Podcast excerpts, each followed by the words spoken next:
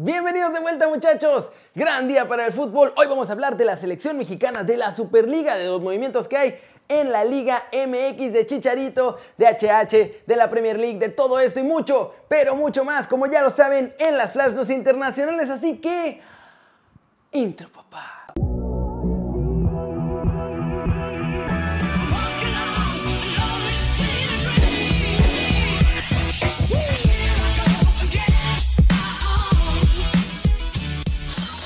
Arranquemos con la nota One Fútbol del día. Oribe Peralta da consejo a los chavos del Mini Tri para que ganen el oro en Tokio 2020. La verdad es que más que expectativas sería eh, deseo, sería confianza en ellos para que, para que puedan traerse una medalla por el plantel que tienen, por la calidad de jugadores que son creo que tienen muchísimas posibilidades de hacerlo. Eh, y pues he hablado con ellos, que lo disfruten, que la verdad eh, es una experiencia muy, muy padre, pero que también entiendan que van a, a, jugar contra rivales de muchísima envergadura, entonces que sean conscientes de, de dónde están parados y, y que no que no, se, que no tengan esa expectativa de, de ganar una ya ¿sabes? De, ponerse como una presión extra. Que vayan y hagan lo, lo, mejor que pueden hacer, que den su máximo esfuerzo por, por alcanzar sus objetivos, no los objetivos que la, que la gente le pone o que la prensa les, les pone por, por la calidad de, equipo que son, sino que ellos vayan paso a paso para completar los objetivos que, que se han trazado.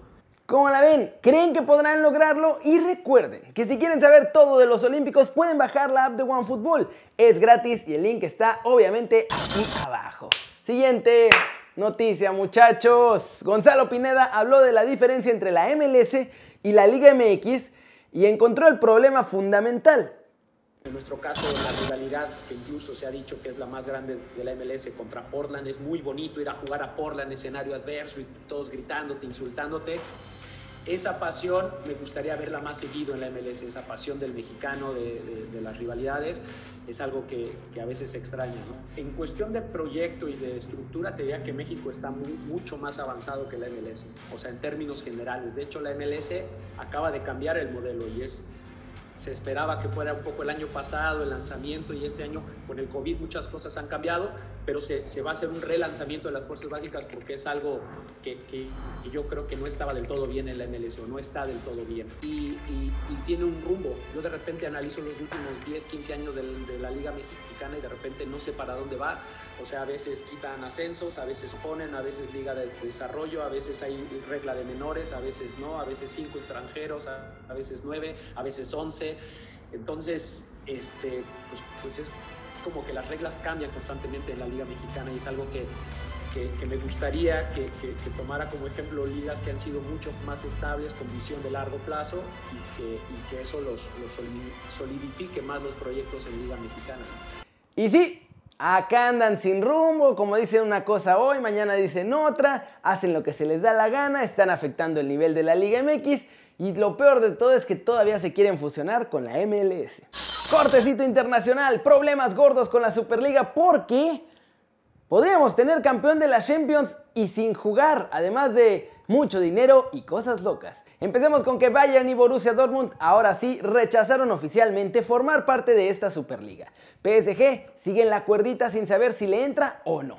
Por otro lado, uno de los altos mandos en la UEFA ya pidió que se expulse a Manchester City, Real Madrid y Chelsea de esta edición de la Champions League, lo que dejaría como único participante al PSG que entonces pues en automático se convertiría en campeón y sin tener que jugar ni semifinales, ni final, ni nada. Y bueno, ya salió el peine de por qué los clubes se quieren ir a la Superliga, o más bien la cifra, porque todos ya sabíamos que era por dinero.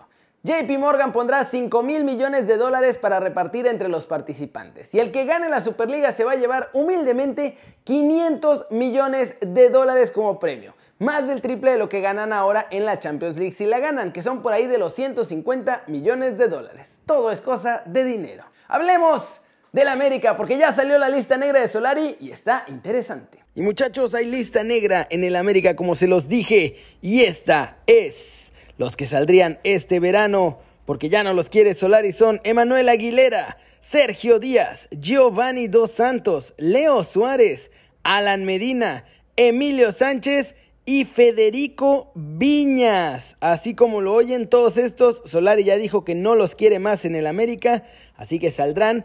El que se queda y será registrado también ya para jugar el siguiente torneo será Nico Castillo, porque Solari quiere darle un chance para que demuestre en el campo que todavía puede meter muchos goles. ¿Cómo la ven? ¿Quiénes deben salir? ¿Quiénes deben quedarse? Díganme aquí abajo. Y ahora sí, muchachos, vámonos. ¡Vámonos! Con el resumen de los mexicanos en el extranjero logrando todo. Porque pueden seguirlo logrando todo y quedarse fuera del tri, ¿eh? Y es que muchachos, si se implementan los castigos a los clubes que participen en esta Superliga, por ahora Héctor Herrera, por ser el único que está en un equipo top, no podría jugar con la selección mexicana si expulsan al Atlético de Madrid de la Liga de España. Pero no solo eso, también afecta el futuro de diferentes mexicanos para posibles fichajes. Chucky Lozano tendría que seguir más tiempo en el Napoli, pues si se llega a dar que vaya a un equipo más importante, ya sea el Atlético, ya sea Liverpool, ya sea alguno de los Manchesters que han sonado o la Juve, pues entonces estaría en la Superliga, pero tampoco podría ir al Tri. Tecatito la tiene más leve. Perdería la opción de Chelsea como posible destino si quiere seguir jugando en la selección mexicana, pero Sevilla sigue siendo el favorito para ficharlo y si va ahí no va a tener ningún problema en vestir la camiseta rosita que tenemos ahora. Ahora, con la lesión también es menos probable que Raúl Jiménez sea transferible y vaya a un equipo de élite. Pero ojo, que ya echaron a Muriño y si no llega al Tottenham va a querer a nuestro lobo goleador. Si Raúl se va con los Spurs en verano, pues también tendría que decirle adiós a la selección mexicana en caso de que lo suspendan. Eso significa que por ahora uno tiene que ver qué pasa con las sanciones desde ya para saber si se queda, se va o si va a estar en el tri o no va a poder estar en el tri. Mientras que varios más tienen que ver ¿Qué van a hacer en el futuro? ¿Cambiarse de equipo? ¿Quedarse donde están para jugar en la selección? Porque cualquier club que sea expulsado de su liga en automático transforma a sus jugadores en jugadores no registrados ante la FIFA y entonces no pueden jugar el Mundial tampoco, al menos con el reglamento que existe actualmente. ¿Cómo la ven? La Superliga está afectando a todo el mundo, a todos los jugadores de muchísimos países. Si se aplican todas estas sanciones, va a haber muchos que van a ser afectados y ellos ni tuvieron la culpa porque los jugadores ni los entrenadores deciden. Pero bueno, la pregunta del día es ustedes qué prefieren ver. Más mexicanos en clubes de esta Superliga que son super top, pero que no jueguen con el Tri, o que mejor se queden en otros clubes, pero que sí puedan ser seleccionados nacionales. Díganme aquí abajo. Flash News, Manchester City comunicó que Kevin De Bruyne no estará este miércoles ante el Aston Villa porque pues todavía no saben cuál es el alcance de su lesión. Sí, no saben. La etapa de José Mourinho en el Tottenham terminó y se saldó con un chequecito de 17 millones de euros, tranquilamente. Este corresponde a los dos años de contrato que le quedaban todavía al técnico portugués en la Premier League. El fichaje del Kun Agüero por el Barcelona está cada vez más cerca de hacerse realidad, muchachos. Desde Argentina confirman que los abogados del futbolista ya tienen el borrador del contrato que le uniría a los Blaugrana. Santiago Ormedeus está en la lista preliminar de la selección peruana para disputar la Copa América, muchachos, lo dijo Ricardo Gareca, entrenador de esta selección. Liverpool jugó bien, marcó y se fue con ventaja al descanso. Después, Leeds despertó, empató e incluso pudo ganar. Y al final este partidazo acabó con los Reds acariciando el triunfo, pero empataron a un gol. Esto es en resumen lo que pasó en Elan Road, estuvo loquísimo. Tras la reunión de este lunes de la UEFA y la falta de confirmación oficial, se validó también ya cambio de formato de la Champions League, muchachos. A partir del 2024, el torneo tendrá 36 clubes, incluyendo pequeñas ligas, en la primera fase y rondas eliminatorias por el título. Y eso, muchachos, es todo por hoy. Muchas gracias por ver este video. Denle like si les gustó. Métanle el zambombazo duro, esa manita para arriba si así lo desean. Suscríbanse al canal si no lo han hecho. ¿Qué están esperando, muchachos? Este va a ser su nuevo canal favorito en YouTube. Denle click a la campanita, píquenle en activar todas las notificaciones para que hagan marca personal a los videos que salen aquí diario. Yo soy Kerry, ustedes ya se la sándwich, siempre me da mucho gusto ver sus caras sonrientes, sanas y bien informadas. Y... Ah, para los que vieron desde la redacción, ya recuperamos el coche muchachos. Y aquí nos vemos mañana para seguir cotorreando. ¡Chao, chao!